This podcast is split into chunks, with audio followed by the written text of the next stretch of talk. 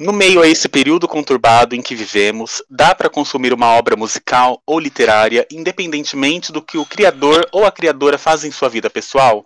O episódio mais recente aconteceu no Brasil. A rapper Carol Conká participou da edição 21 do Big Brother Brasil e mostrou uma faceta pouco conhecida do grande público. Resultado: foi eliminada após uma onda de cancelamento que, na verdade, está mais próxima de um lixamento virtual. O rola ou não rola de hoje é separando a ou o artista da obra. E quem me acompanha nesse bate-papo é ela, que tem um currículo invejável, mas eu faço questão de falar porque é babado. É a Jaqueline Gomes de Jesus. Ela é professora de psicologia do Instituto Federal do Rio de Janeiro. Ela é docente permanente do programa de pós-graduação Estrito Senso em Ensino de História da Universidade Federal Rural do Rio de Janeiro. Ela é psicóloga, mestre em psicologia e doutora em psicologia social, do trabalho e das organizações pela Universidade de Brasília, com pós-doutorado pela Escola Superior de Ciências Sociais e História da Fundação Getúlio Vargas. Ela também é integrante do Conselho de Direitos Humanos do Conselho Federal de Psicologia, gestão 2020-2022, e, por último, mas nunca menos importante, que ela foi agraciada com a medalha Chiquinha Gonzaga em 2017, que foi concedida pela Câmara Municipal do Rio de Janeiro por indicação da vereadora Marielle Franco. Primeiramente, Jaqueline, muito obrigado é, por aceitar esse convite. Seja bem-vinda.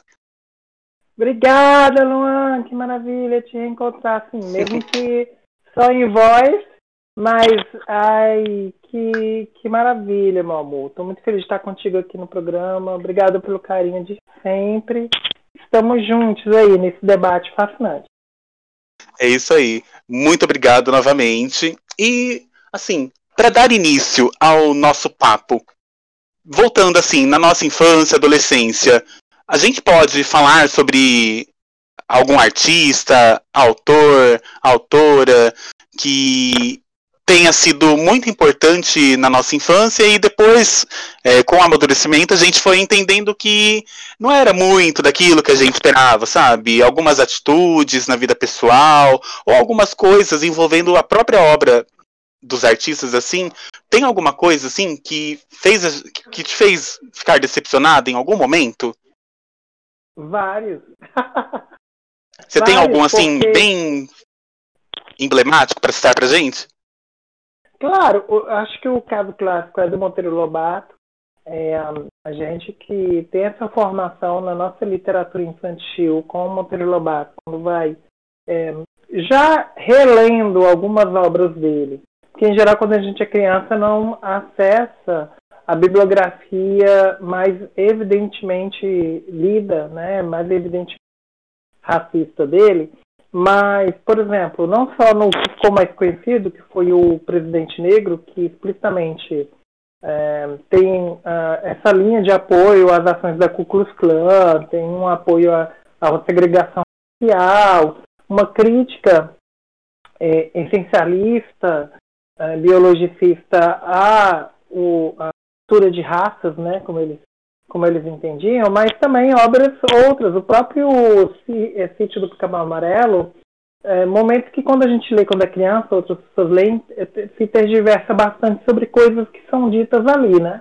Por exemplo, o tratamento à tia Anastácia, que é sempre chamada de, de macaco, de preta, e de uma forma que quando a criança lê, é bem é, em tom de brincadeira. Ou a criança que está mais atenta àquela leitura se incomoda, mas acaba passando para frente porque tem outras situações que estão encobrindo aquele ponto específico. Só que quando você cresce, você fica jovem, você acessa outras leituras, por exemplo, eu já comecei a ter uma crítica maior quando eu li Europeus, é, a imagem que o Monteiro Lobato é, constrói do Jeca Tatu, do, do caipira, e é muito marcada na visão da gente, especialmente quando nós somos pessoas como eu, que cresci numa metrópole. Eu cresci, nasci e cresci em Brasília, na capital federal.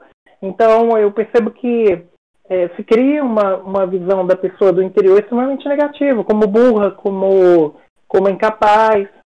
E claro que o próprio autor ele repensou esse lugar ainda em vida e essa construção do, do, do caipira, do Jeca Tatu, considerando a realidade do Brasil. Mas ele não reconsiderou a questão racial.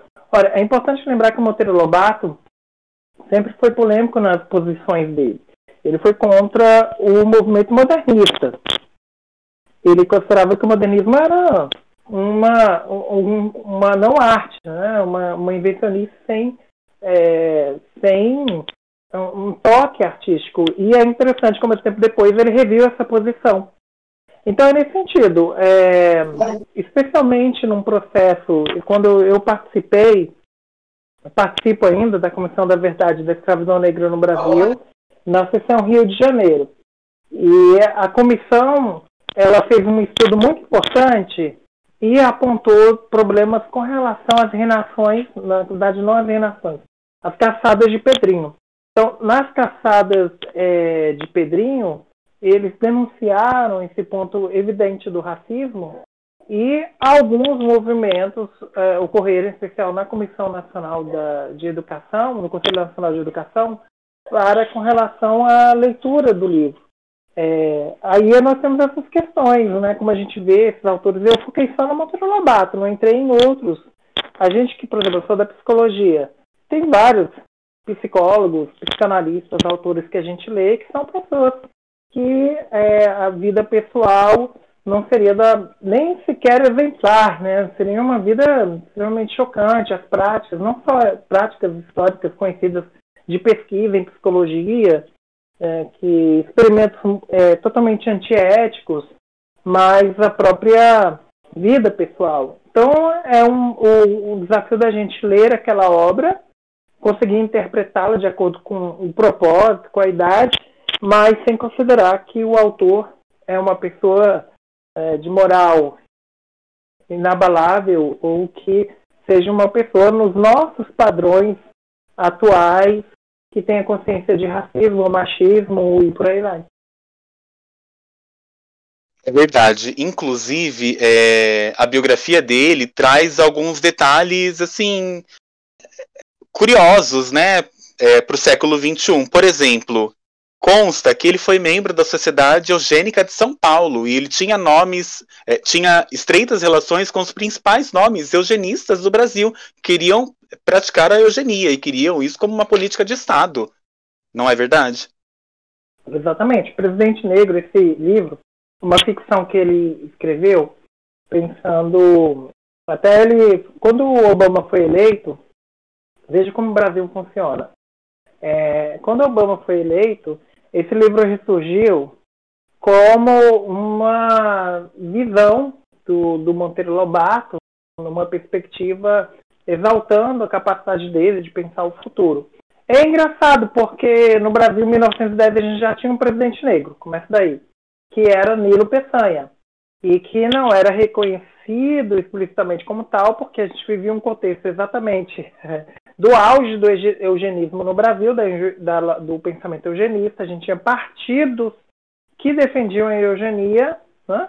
a gente tinha esses movimentos e associações e o próprio racismo institucionalizado. Então, o Nilo Peçanha tomava todo esse cuidado, como foi também o trabalho que foi feito de apagamento racial do Machado de Assis, né, para não ser caracterizado como pessoa negra, apesar de sê-lo, como Machado de Assis. E a, é, é, ali a gente vai ter só uma perspectiva de um lugar de uma pessoa negra no Brasil a partir do estrangeiro, tá? E também é, as pessoas que trouxeram o livro é, não leram a fundo para perceber que o livro era crítico disso. a ficção era sobre, é sobre uh, um retrocesso na, na cultura norte-americana porque houve uma miscigenação entre brancos e negros e cientistas buscavam retornar à pureza das raças, porque o branco perdeu a sua capacidade moral e o negro perdeu sua virilidade física. É essa concepção que o Machado de Assis defendia e que, por mais que a gente tenha essas visões que parecem contraditórias, mas é, e é uma primeira visão inclusiva, quando ele pensa, por exemplo, a tia Anastácia, a Dona Benta, é, que a gente fala muito. Quem é que tem o nome no livro? A, a Dona Benta. Só que quem é que faz a comida? É a tia Anastácia. É, é, ele também fala que as duas são uma referência de liderança de que elas é, cuidam do sítio do Capão Amarelo, mas a forma como a tia Anastácia é tratada sempre é de forma subalternizada, criticando aquela que é quem tem protagonismo ali, que tem a capacidade de, de articulação e de pensar. São esses dilemas né, das pessoas. Está falando como professora da área de ensino de história, da, das pessoas, dos autores nos seus tempos. A gente tem que lê-los considerando também que eles obviamente não vão ter a visão que a gente tem. Até porque as visões que a gente tem ainda são extremamente complexas, né, como sociedade, nem todo mundo é antirracista hoje, nem todo mundo é antimachismo e, e, obviamente, boa parte da sociedade ainda é extremamente LGBTfóbica, classista. Então, são formas de pensar que nós estamos discutindo hoje. Não quer dizer que as pessoas deixaram de tê-lo, mas elas evitam escrever sobre isso que elas pensam. Esse é o nosso desafio. É pegar, por exemplo, eu quero dar um exemplo, um autor que pode ser extremamente inclusivo decolonial, mas se ele não é lido de forma adequada ou ah, dado para uma faixa etária que não tem como interpretá-lo, ela pode causar muito sofrimento. A gente pode pegar autores decoloniais que falam de racismo, se uma criança é apresentada esse texto por exemplo, sem ter preparo, uma, tem um, uma história que aconteceu, eu, eu acompanhei dessa assistência mamãe aqui no Rio, porque o, a rede de ensino utiliza um texto, né, uma rede de ensino particular, usa um texto decolonial, é, em que é uma história muito boa de uma, um menino que pergunta por que, que a palma da mão das pessoas negras é branca. E o menino foi ensinado para ele e o avô questiona isso, foi ensinado que as pessoas brancas, elas foram, as negras foram as últimas a chegar no rio lavar a mão. Não conseguiram lavar o corpo como as brancas. Então o avô questiona isso. Só que a criança que leu o texto e não teve a assistência, a, orientação devida dos professores, simplesmente chegou em casa chorando, né? Com uma história que ele não podia aceitar, que, que era tratado dessa forma, como é que pode? né, a pessoa negra ser tratada como suja. Então é isso também, não basta o texto em si, é a forma como ele é lido, como ele é apresentado, qual é a faixa etária, qual é o propósito. Tem é, textos, por exemplo, eu citei da psicologia, da ciência de forma geral, que a gente lê como referência histórica, mas que não servem mais como referência científica acadêmica.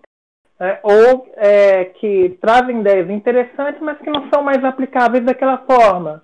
Então é muito mais uma importância do conhecimento histórico, desse saber, mas sem uma leitura anacrônica, entendendo que aquele texto coube naquele tempo, infelizmente reproduziu a discriminação da época, mas que a gente vai lê-lo hoje de forma é, sincrônica, eu digo, de forma contextualizada, não eximindo de responsabilidade, porque não é só a questão do texto, é do autor também, é, não só do texto, mas do filme, né, das obras em forma geral. E pensar o que, que eu posso tirar daquela obra, considerando também que uh, tem questões com relação a diversos autores. E aí a gente acha que a gente pode entrar no debate maior, Luan, sobre os autores contemporâneos que entram mais nesse problema, né, que a obra muitas vezes não expressa aquilo que eles pensam como cidadãos. Perfeito, Jaque. É, que bom que você já tocou nesse assunto, porque isso me faz emendar numa pessoa que é muito famosa, quem cresceu é, nos anos 90 e anos 2000 pegou a febre que foi Harry Potter. E a gente fala agora da J.K. Rowling, que é assim a criadora da saga Harry Potter. Ela, inclusive, é, está muito envolvida em tudo isso, é, na saga de Animais Fantásticos, que é um derivado de Harry Potter. E ela já deu diversas declarações muito polêmicas e transfóbicas. É, Para começar, ela já, já apoiou é, uma pessoa, uma mulher que foi demitida, e essa mulher simplesmente pregava a ideia de que era o sexo biológico que tinha que dominar as discussões sociais, de trabalho e etc. E depois disso, é, respondendo a um artigo publicado, ela disse que apenas mulheres menstruavam. Não foi exatamente nessas palavras, mas ela deu a entender, porque esse artigo ele estava defendendo que pessoas menstruavam como uma forma de incluir mulheres e homens trans. Mas ela ali, naquela resposta, ela acabou escorregando feio. O que, assim, é, muita gente, né, que é fã da saga Harry Potter, que leu os livros, que acompanhou no cinema, é, criticou bastante. Mas assim, para quem está em processo de formação, assim como vendo as obras de Monteiro Lobato e entendendo que as obras é, da J.K. Rowling são obras infanto-juvenis, esse processo de formação é, da pessoa, né, da criança, do adolescente, fica meio assim, fica ruim, né? Que aí a pessoa começa a ler o livro, depois vai acompanhar quem escreveu e tal, e vê que alguma coisa está estranha ali, né? É, assim, eu vou dar um exemplo de um, um pouco antes, até chegar na J.K. Rowling, porque são vários, né? ela é só um exemplo de vários, infelizmente.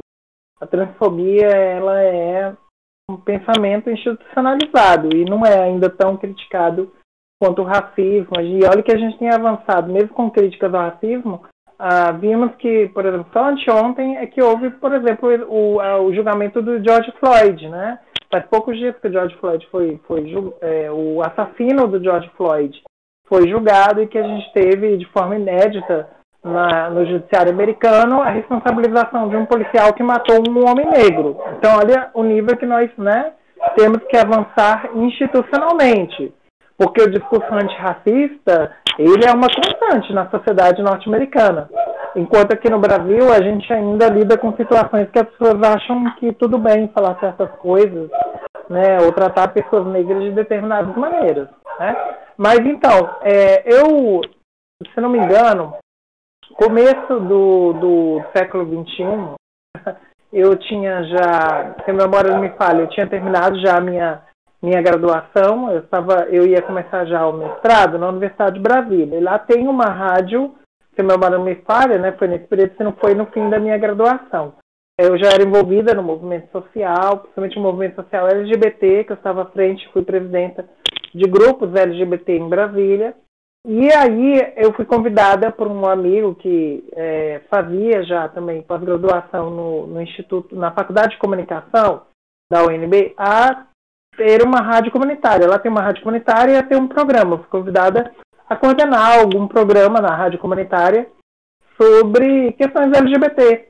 E foi interessante. Durante um tempo, eu é, fiz esse programa, no programa de rádio comunitária, uma, uma, uma, uma área pequena, né, que abrange. E eu decidi, como uma marca, assim, daquele momento, daquele momento de não tocar e falar, porque não tocar certas músicas que é, falavam de trabalhar, tinham questões de homofobia, por exemplo, e que as pessoas não percebiam. Por exemplo, eu falava do Tim Maia. Adoro Tim Maia. Eu adoro as músicas dele. Mas ele tem uma música, por exemplo, que é aquela, né, que pode dançar homem com homem, só, pode, só não pode dançar homem com homem, mulher com mulher. Então, eu não tratava essa música, mas eu falava, olha, essa é uma música que ela é homofóbica. E isso tinha o quê? Um fim educativo, tá? Ora, a gente tem uma autora como a J.K. Rowling, que ela tem uma obra que não transparece transfobia, até porque não tem sujeitos trans, né? Ali, se eles têm, eles não são explicitados. Em geral, quando as pessoas trabalham os sujeitos trans na história, quando aparecem, é de forma estereotipada. Ou essas pessoas, por exemplo, elas não têm uma vida é, rica, não tem família, não tem relacionamento. Não, não é simplesmente um personagem que está lá porque é uma pessoa.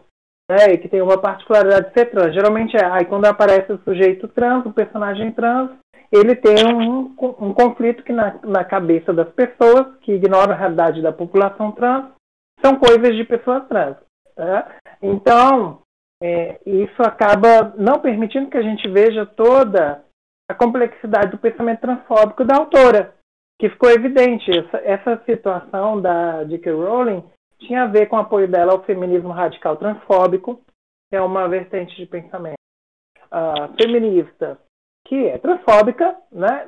é, infelizmente, até algumas nós somos feministas questionamos se é um feminismo, se é um uso da, de, de, de, da, da vertente feminista radical para explicitar e tentar justificar a transfobia, o que muitas vezes aproxima do cristianismo ortodoxo no ataque às identidades e corpos trans, né, como a LGBT de forma geral, mas especificamente trans, uma essencialização do corpo. E eu não vou falar de por que ela disse né, que do vazio de que só é, mulheres uh, engravidam, né? Porque também a pessoa normalmente pode, como é normal no dia a dia, sem refletir muito, não tem que ficar, por exemplo, toda hora lembrando, não vai lembrar que também tem homens que engravidam, tá? Mas o problema no caso da J.K. Rowling é que já tinha esse antecedente da associação em apoio a um pensamento feminista é, radical transfóbico. Né? Ou seja, independentemente de ser feminista ou radical, o problema é ser transfóbico. Então, essa referência anterior já marca ela. Não foi apenas uma ignorância, é essa questão que a gente tem que chamar a atenção.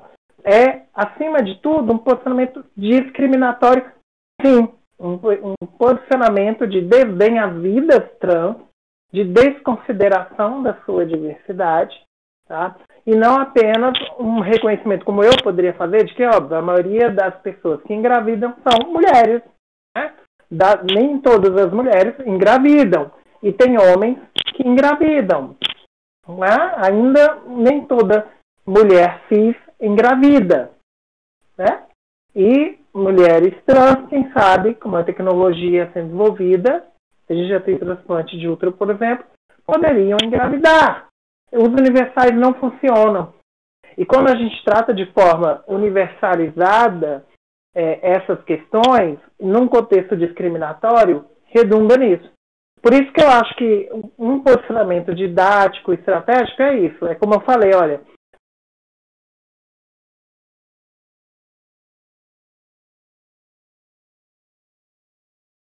autor traz isso.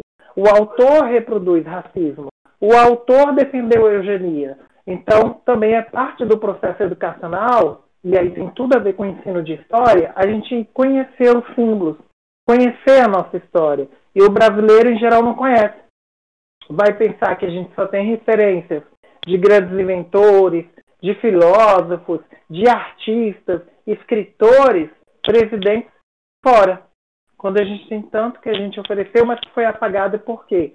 Pela lógica colonial, pelo racismo, pelo machismo, pela LGBTfobia. Então também é um movimento de conscientização para as pessoas quando saem na rua, né, sabendo o que quer dizer esse monumento aqui. Por que, que as pessoas naquele momento homenagearam os bandeirantes, né, que escravizavam, né, principalmente São Paulo, escravizavam população indígena e população negra mataram um monte de gente. O que, que quer dizer essa rua que tem em São Paulo? Por exemplo, estou falando de São Paulo, né, Luan, porque é onde você está.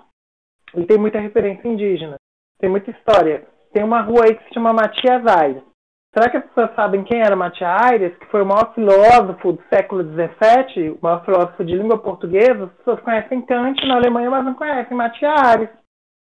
Então é sobre isso é conhecer a nossa própria história, não fantasiar, porque isso também prejudica a nossa compreensão das falhas para que a gente faça um futuro melhor.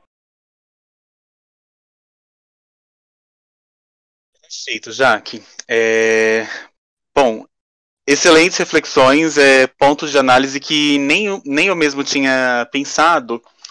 É, mas assim, mudando um pouco de assunto, saindo desse mundo literário e vindo mais para que, porque a gente consegue ver assim de algo que está sempre ali é, na sala de, de todos os brasileiros.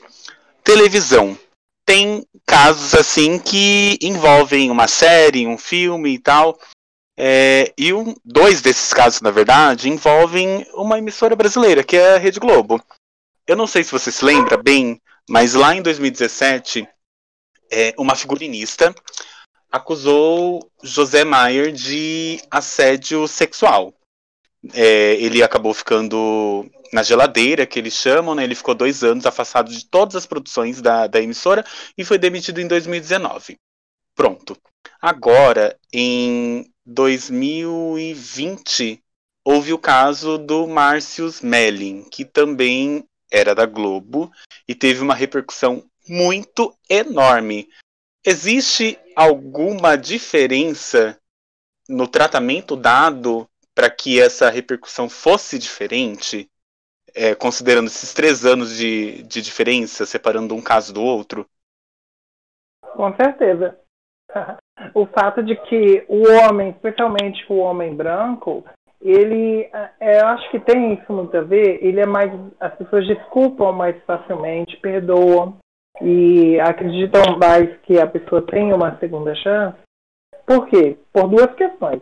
Pelo, pelo primeiro, pelo machismo, como o machismo é construído, né? A mulher é vista como aquela que cuida, que é a responsável por, por cuidar dos outros, em especial do homem.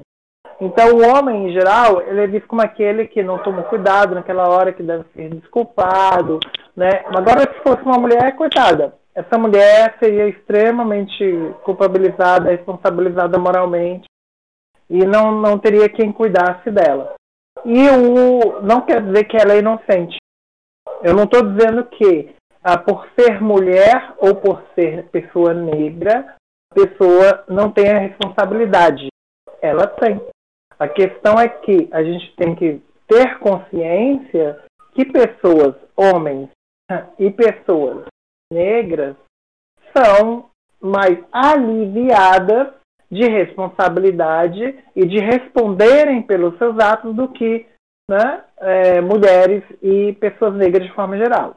Então, acho que você, nessas situações, em especial, pessoas que têm visibilidade, pessoas que têm renda, o Brasil, é, Luan, tem uma história enorme com relação ao judiciário, desde a primeira visitação da Inquisição, de que se você tem dinheiro você tem poder, você não é responsabilizado criminalmente.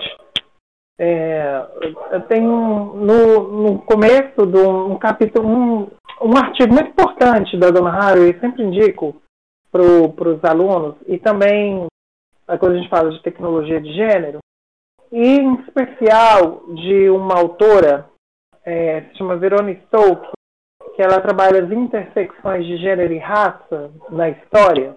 A Verona mostra que nos julgamentos da, da América Espanhola, por exemplo, tinha, tinha a compreensão, existia já a jurisprudência na colônia, de que se um homem estuprasse uma mulher, ele deveria casar com essa mulher. Né? Quer dizer, ele não era a responsabilização dele era se casando com a mulher que ele violentou. Isso era é, legal. A questão é que existia análise, existia uma análise, e a gente estuda isso para compreender o gênero na história, de que se o, o nível social do homem fosse tão alto que casar-se com aquela mulher significaria rebaixamento do seu grupo, da sua classe ou da sua espécie, ele era melhor ele não se casar a sofrer um mal maior do que ter se casar com uma mulher negra, uma mulher indígena, né, uma mulher de classe social muito mais baixa do que a dele. Então isso foi prática. Inclusive o Estado nas Américas se constituiu assim. É uma forma de pensar que não, não é, vem da sociedade, mas está entranhada no nosso judiciário. E, portanto, quando a gente olha, por exemplo, eu estou aqui no Rio de Janeiro, a gente vê isso todo dia ocorrendo. Quando a gente olha as estruturas do, de governo tomadas por famílias e pessoas que são protegidas, não só pelo medo da violência, né? Nós vemos aqui no meio da milícia, que foi o Estado que por décadas elegeu, ele reelegeu, elegeu miliciano. Nós tivemos a Marielle assassinada, executada, né? Por milicianos. Nós tivemos um presidente que apoia milicianos, que foi eleito por milicianos, que homenageou milicianos, está lá em Brasília, eleito, foi eleito e reeleito, né, por décadas. Deputado aqui, além de outros. Nós tivemos agora o caso do, do vereador chamado Doutor Jainho, né, e que, que inclusive é interessante notar, né, no Brasil se chama de doutor, gente que não necessariamente tem grau de doutorado, que é o caso dele, por quê? Que tem esse de uma construção da colônia de se dar, chamar popularmente pelo título de doutor a pessoa porque ela é advogada ou médica. Né? e no caso do, do vereador doutor Jarinho, que vem de uma família poderosa da Zona Oeste, né, que é, é, um, é onde se concentram grupos milicianos, ele já é, havia e há essas denúncias de violência contra mulheres, de agressão a crianças, que ele está sendo investigado agora pelo assassinato do menino Henri, mas as pessoas não denunciavam, porque tinham medo, ou porque se construiu essa imagem de que esse homem, né, essa figura desse homem não poderia né, cometer esses crimes. Então a gente está falando disso.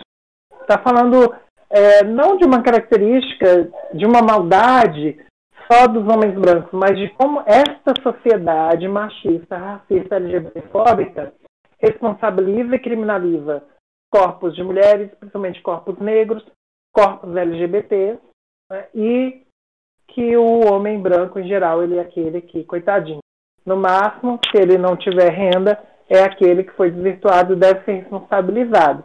Em casos extremos, muitas vezes não é. A gente teve até recentemente o crime, é, crimes hediondos, crimes letais de assassinato desculpados como crimes de atentado à honra, porque a honra daquele homem foi afetada e ele, deslocado, saiu de si para defender sua honra. Estamos falando disso. É um absurdo. É... Isso demonstra mesmo, né, é, sobre quem pratica determinadas coisas e a quem é direcionado, né? Você acha que nestas situações é, que envolvem é, determinadas determinadas condutas não muito legais ou não muito bem vistas ou, ou sei lá a omissão mesmo e a cobrança por um posicionamento dos artistas, é, apesar de toda a facilidade das redes sociais, até que ponto, né? A gente pode conseguir algo assim, algum retorno de fato dessas pessoas, porque a indústria ela é cruel e eu acho que mesmo as pessoas negras, mesmo pessoas LGBTs, elas acabam é, se adaptando ali por questões até contratuais, né? Ao, ao, ao que a indústria, ao que a mídia pede, né? É, e as atitudes também são moldadas e não necessariamente artísticas, né? Você acha que existe aí um paralelo nisso tudo? Sim, a gente tem que lembrar, Luan, a sociedade que a gente vive. Foi o que eu falei com relação a a criminalização prévia de pessoas negras, né, que é muito comum no Brasil.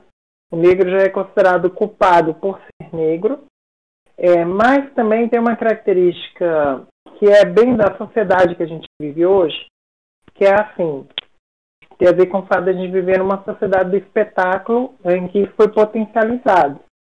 Uh, as pessoas, uh, em geral, acreditam quando vem, e aí tem a ver com a falta de formação, com a discriminação, com não conhecer a fundo, elas acham que porque uma pessoa é famosa e essa pessoa faz parte de um grupo historicamente discriminado, que essa pessoa ela é uma militante que tem toda, né, que tem uma formação, que tem conhecimento, que tem, né, que, te, que tem um posicionamento. Isso é apropriado também, porque isso é um marketing, né? A pessoa não deixa de falar que é um militante disso ou daquilo, dependendo do que está mais patente na hora que seja interessante. Então, a gente tem situações, e isso foi bem o caso do Big Brother, de posicionamentos que são muito importantes, sim, mostram uma conscientização, mas outros posicionamentos não muito adequados ou desinformados, né, conceitos que não tem a ver, a pessoa não é obrigada a ser especialista em raça, gênero ou sexualidade porque é negra ou porque é mulher, ou porque é LGBT, né? Mas no senso comum, as pessoas acreditam nisso. Então, elas, ah, quem fala muitas vezes, reproduz o próprio preconceito que a sociedade tem em vários níveis ou tem formas estereotipadas de respostas às situações que as pessoas, quando vêm de fora, elas é, colocam como se fosse um posicionamento da militância, da militância negra, da, das mulheres, do, do movimento LGBT. Isso é muito cômodo para os nossos inimigos, para aqueles que nos querem mortas, que nos querem mortos, que não querem discutir seriamente racismo, que não querem se aprofundar nas discussões antirracista, nas discussões contra o machismo, na inclusão LGBT. Que não querem debater diversidade sexual de gênero porque é se recolocar. É dizer que esses debates não são só de LGBTs negros e mulheres, são debates que exigem que o homem branco, que as pessoas cis hétero, de forma geral, repensem o seu lugar e vejam que também são diversidade. Entendeu? Então, por isso que é tão desafiador trazer esses temas e problemático jogá-lo na tela. Responsabilizar as personalidades para debaterem esses temas que não têm necessariamente formação nisso. Né? É esperar muito, é esperar que essa pessoa vai representar toda uma coletividade. Nem militantes que têm toda uma história representam. Né? Representam, têm diferentes perspectivas. É um grande desafio é, lidar com essa questão, essa questão da visibilidade, das expectativas das pessoas sobre as celebridades e a responsabilização que se faz sobre todos os movimentos sociais com base nos comportamentos de uma ou de outra pessoa que tem mais visibilidade. Perfeito. Então, assim, para né, é, tirar um peso desse assunto que a gente está tratando aqui, você está assistindo o Big Brother Brasil, né? Sim, inclusive já fiz. Foi, eu, me convidaram a Ponte de Jornalismo, eu fiz um artigo que eu indico que virou uma matéria em vídeo também, sobre, que se chama é, BBB, Maquiagem e Transfobia Recreativa.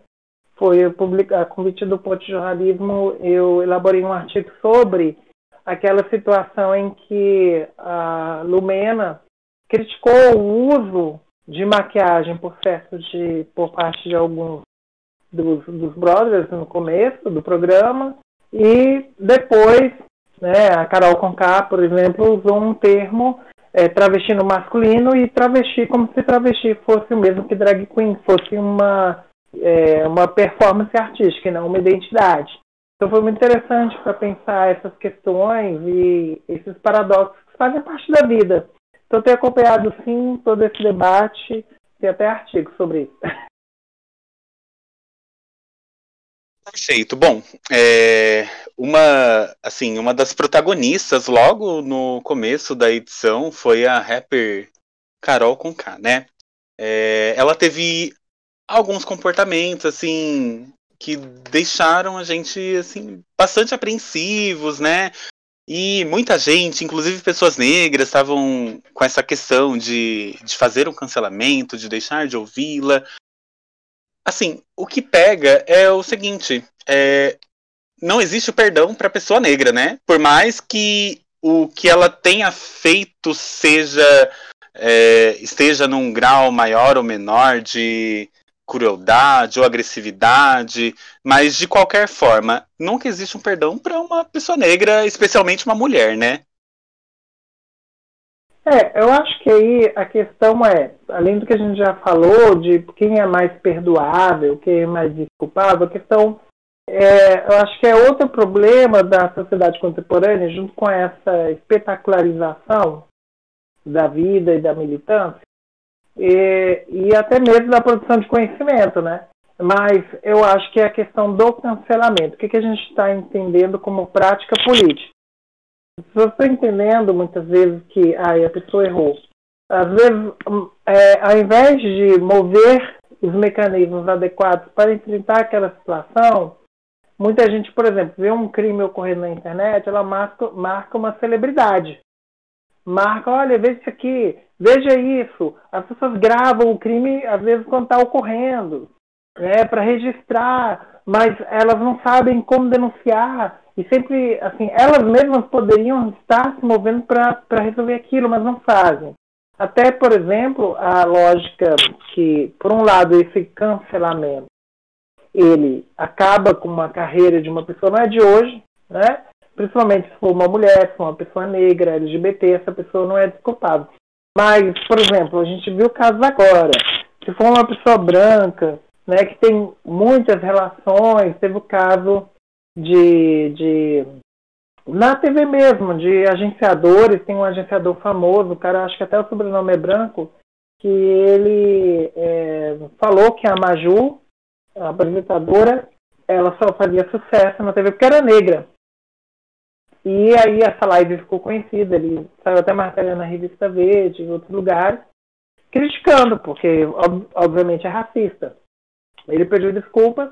Em geral, quando essas pessoas é, pedem desculpas, não pedem desculpas pelo que fizeram, mas porque pedem desculpas porque outras pessoas se sentiram incomodadas com o que eles disse, disseram. Isso é um comportamento, comportamento padrão. Se pede desculpa porque as pessoas se sentiram incomodadas e não porque foi racista, entendeu? Ou porque foi machista, ou porque foi LGBTfóbico. A gente tem até que tomar muito cuidado, porque como o racismo ele já é caracterizado como crime, como a LGBTfobia, né? é importante lembrar que desde 2019 o STF considerou a homofobia e a transfobia como equiparáveis ao racismo, mas na cultura brasileira ainda é, não se internalizou essa ideia, e eu diria que até no judiciário ainda não internalizou, mas o racismo, as pessoas reagem com mais força, porque elas sabem que estão sendo alvo de uma responsabilização de um crime. Só que ao mesmo tempo é um crime que, em geral, quando você vai olhar nas delegacias, não é registrado o crime como racismo, mas como injúria racista. Até na forma de se colocar, não é só uma questão de linguagem, tem uma caracterização jurídica, você tenta suavizar para o algoz. Então, quem comete o, o, racismo, se for se é uma pessoa branca, ela é alvo de cuidados. Mas quando quem é, comete o crime ou comete o ato não é uma pessoa branca, não é um homem, pessoa de uma classe alta, entra exatamente isso que você falou. Então, o que acontece no programa de TV, o cancelamento da pessoa negra, da mulher, da LGBT é totalmente diferente do do branco. A gente pode ver, por exemplo, denúncias, reclamações feitas pelo João, agora no Big Brother, que ele apontou o racismo. Eu acho que é um problema que as pessoas não falam a palavra racismo, né? É, nenhuma, é, fica evidente que é racismo, mas não se fala a palavra. Então, quando ele aponta que o corpo dele, o cabelo dele, foi alvo de, de, de um comentário que expressa algo que ele sofre, um menosprezo pelo corpo, pela beleza né, e pela estética, ele consegue, num primeiro momento, movimentar pessoas e as pessoas se, se, se, se movem e tiram Rodolfo, mas na semana seguinte as pessoas se movem porque esse, esse negro denunciou esse racismo, né? porque esse negro falou e coloca um podem não falar a palavra que eles gostam, como se fosse mimimi, mas ele falou e por culpa dele, essa pessoa branca, este homem branco, supostamente hétero, foi retirado daquele ambiente, então esse negro tem que ser responsabilizado. Entendeu como o jogo é perverso? Se você se posiciona e fala, se você é negro, se você é mulher LGBT, você tem muito mais chance de, mesmo indicando um crime, você ser responsabilizado, você ser insultado, dizerem que você não devia ter dito daquela forma, que sempre tem uma forma melhor de dizer e de explicar as coisas.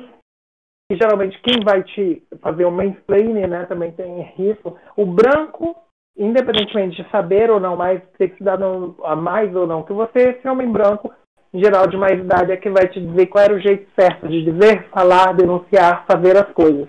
E você vai ser responsabilizado, nem que seja sendo depois o mais votado para sair do Big Brother. Big Brother aí é só um exemplo do que acontece todo dia no Brasil, com pessoas perdendo emprego, não sendo lidas, não conseguindo cargos. Eu estou falando de professores do, da universidade, estou falando do, do, mercado de trabalho de forma geral, estou falando da política. É sobre isso, é só um microcosmo do que acontece todo dia no Brasil. Perfeito. É, bom, é um assunto que provavelmente renderá mais dois ou três episódios, né? Porque é um assunto que a gente se empolga, né? A gente começa a falar e a gente se empolga bastante. É, então a gente finaliza aqui, né? Com algumas indicações, é, livro, série, filme, alguma coisa no YouTube. Você tem alguma assim, Jaque? Ah, sobre esse tema específico, eu estava vendo aqui, é uma pena, é, Luan, porque assim, tem, sobre livros, tem, tem, eu, é, tem uma bibliografia interessante sobre mídia e, e assim, é, tem clássicas, por exemplo, tem uma que eu estou tentando lembrar, estou até com um livro aqui, estou em casa, né? E aí tem um livro que eu leio muito, do. Eu estou tentando ver se a memória não está me falhando, que é do Muniz Sodré, que é sobre essa, essa mídia que se fundamenta na, propaga, na propaganda do bizarro. É, é sobre o grotesco na mídia, do Monique Sodré, se a memória não me falha. Eu tô, não consigo ver o livro aqui, mas eu lembro de, de memória que é esse. Procurar isso que ele trabalha sobre, sobre a propaganda do grotesco, é, ou seja, como a, a, construção de uma mídia que é, torna certos corpos grotescos, né? ou, e, ou seja, risíveis. Tem também ah, uma, uma, um debate, acho que esse debate do cancelamento é muito interessante para a gente fazer e se aprofundar. Tem um capítulo que eu escrevi para um, um, livro, e aí, infelizmente, eu acho que não tem digital, é difícil achar o livro, que é uma análise que eu faço sobre como a imagem das pessoas trans, especialmente das travestis mulheres trans, enquanto objetos sexuais, foram, foram divulgadas na mídia, utilizadas na mídia, desde programas humorísticos até propagandas, né, como aquele corpo que é risível, que você se enganou, ou, por exemplo, eu passo por, como a Roberta Close, ela foi capa de revista, ela foi considerada a mulher mais bonita né, do, do, dos anos 80, ao mesmo tempo que era tratada como se fosse um homem. Né? Então, é, pensar também esses movimentos da sociedade que a gente vive, que é muito comum na história, de mais ou menos conservadores, mas que mantém uma lógica de discriminação, né? uma relação de desejo e objeção. Esse capítulo, ele se chama Desejo e Objeção no Discurso Midiático uma análise psicossocial semiótica. Eu até analiso também a propaganda de cerveja da Nova Skin, que era uma festa junina, em que a, no comercial um homem se atrai por uma mulher e aí os amigos alertam, né, entre aspas, de que é uma travesti, como se fosse um homem enganando ele. É isso. Estou é, tentando lembrar aqui um filme que me veio à mente agora que trabalha com, com essa questão também, uma série, mas em geral tem essa, essa bibliografia que trabalha sobre, sobre mídia de forma geral, usos de imagem, né, sobre a, a, a, aqueles que são ouvidos, quem não é ouvido. Tem muita série nova sobre isso, especialmente no foco do racismo, uh, e que falam desse momento atual que a gente está vivendo. Perfeito, Jaque. Já anotei tudo aqui. Na, na descrição desse episódio eu vou deixar uh, as nossas recomendações. E o que eu recomendo agora é um livro. É, eu posso dizer que é o primeiro livro no qual eu participo, que é o Vidas Negras Importam? Análises e reflexões sobre equidade racial. A coordenação é da Comissão de Graduação, Pós-Graduação em Pesquisa da OAB São Paulo e da Comissão de Igualdade Racial daqui da OAB de São Paulo também. Foi publicado pela Escola Superior de Advocacia da OAB São Paulo e está disponível na Amazon é, hoje, no dia 23 até o dia 25, domingo, ele está grátis qualquer pessoa pode entrar lá e fazer a sua leitura. Faz o download, lê o livro. Depois disso, a partir do dia 26, ele volta ao valor original, que é de R$ reais. E eu escrevi um artigo sobre o caso envolvendo a Verônica Bolina, que é um caso muito famoso que aconteceu em 2015 aqui na cidade de São Paulo e retrata, né, como é que o poder é, do Estado utiliza é, os seus agentes de segurança pública para cometer essas práticas discriminatórias com base no gênero, na raça e nas orientações sexuais das pessoas. Você tem mais alguma sugestão assim de qualquer coisa? Eu estou pensando, tem vários filmes que eu assisti esses dias que abordam esse tema, principalmente é, o uso das mídias, que eu não lembro bem o nome agora, Luan, das mídias sociais para direcionar o nosso olhar. Eu vi que saíram, ainda não pude ler, alguns artigos sobre os algoritmos, como, por exemplo, as redes sociais como o Twitter, o Instagram, é, o Facebook, eles têm algoritmos que foram escritos e que eles acabam favorecendo que as pessoas vejam mais o conteúdo produzido por pessoas brancas, que estejam sob um determinado biotipo. Tem é, o, o filmes sobre rede, o perigo das redes, né, outros filmes que trabalham sobre essa questão da internet falam também disso. Não é só um sujeito humano que pega e é, te, não te lê ou não te valoriza ou te criminaliza. Ou que é muito comum com as pessoas, quando a gente escreve algo na internet mesmo, elas, é, em geral, querem, por exemplo, já aconteceu muito comigo, é engraçado. Eu sou doutora, com pós-doutorado, mas tem gente que acha, por exemplo, quando ela não concorda com o que eu falo, de que eu não sei ler, né, que eu não sei interpretar, isso já aconteceu. É engraçado. Ou, por exemplo, acham que pelo fato de eu estar escrevendo para uma pessoa, eu tenho que escrever de forma didática para outros. Eles esperam que é, a gente escreva para determinado público. Né? Então, tem essa coisa de querer que achar que a gente sempre tem que ser didático ou tem que ser didático para quem, né? Como se a gente tivesse que sempre estar tá é, rebaixando a nossa linguagem porque a gente não deveria falar na linguagem que é daquele dominante, na linguagem daquele que se diz o ocupante desse espaço, seja acadêmico, seja científico. E, em geral, são pessoas que se dizem aliadas, mas que não percebem esse preconceito presente. Eu estou falando da, da nossa perspectiva, do nosso lugar enquanto pessoas negras, mulheres, LGBTs. Isso é muito comum. Então, esse é um desafio também de pensar esse lugar de por que, que eu sempre falo é, nas aulas, é, por que, que no programa de entrevista sobre economia ou política não tem a mulher, o negro LGBT debatendo, e quando tem a mulher negro ou LGBT debatendo, ou indígena, é sobre a sua vida, a sua comunidade, mas não além disso, na perspectiva da economia, da política, da educação, da saúde.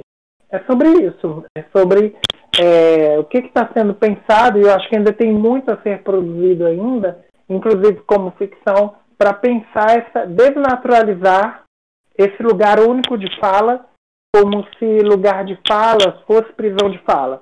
Nesse ponto eu indico um vídeo meu no YouTube, está no meu canal no YouTube, que é, é, é o meu nome, Jaqueline Gomes Jesus. No YouTube eu tenho um vídeo que se chama Lugar de Fala não é prisão de fala. E aí eu discuto esse tema, tá? E no mais convido as pessoas, é, além de verem esse outros vídeos que eu abordo essa questão, é, e também estudos de história, psicologia, o meu canal no Instagram, que é o Insta da Jaqueline, no Twitter, que é o Jaqueline J. SUS. Em defesa do SUS, vivo SUS Jaqueline J. SUS. É isso, Luan. É isso e muito mais, e na maioria das vezes não está tudo bem, né? Por isso que a gente está sempre trazendo esses assuntos à tona. Jaqueline, muitíssimo obrigado pela sua participação. De nada, Luan. Bom programa. Parabéns. Obrigado, Adoro viu? É... Estaremos em futuros papos, né? Espero que com mais frequência, né? Porque a pandemia ainda está rolando, mas com essa tecnologia disponível, a gente consegue fazer várias coisas, né? Muito obrigado mesmo, viu? De nada. Um abraço para todo mundo que está ouvindo a gente. Beijo. Um, um beijão, querida. Até mais.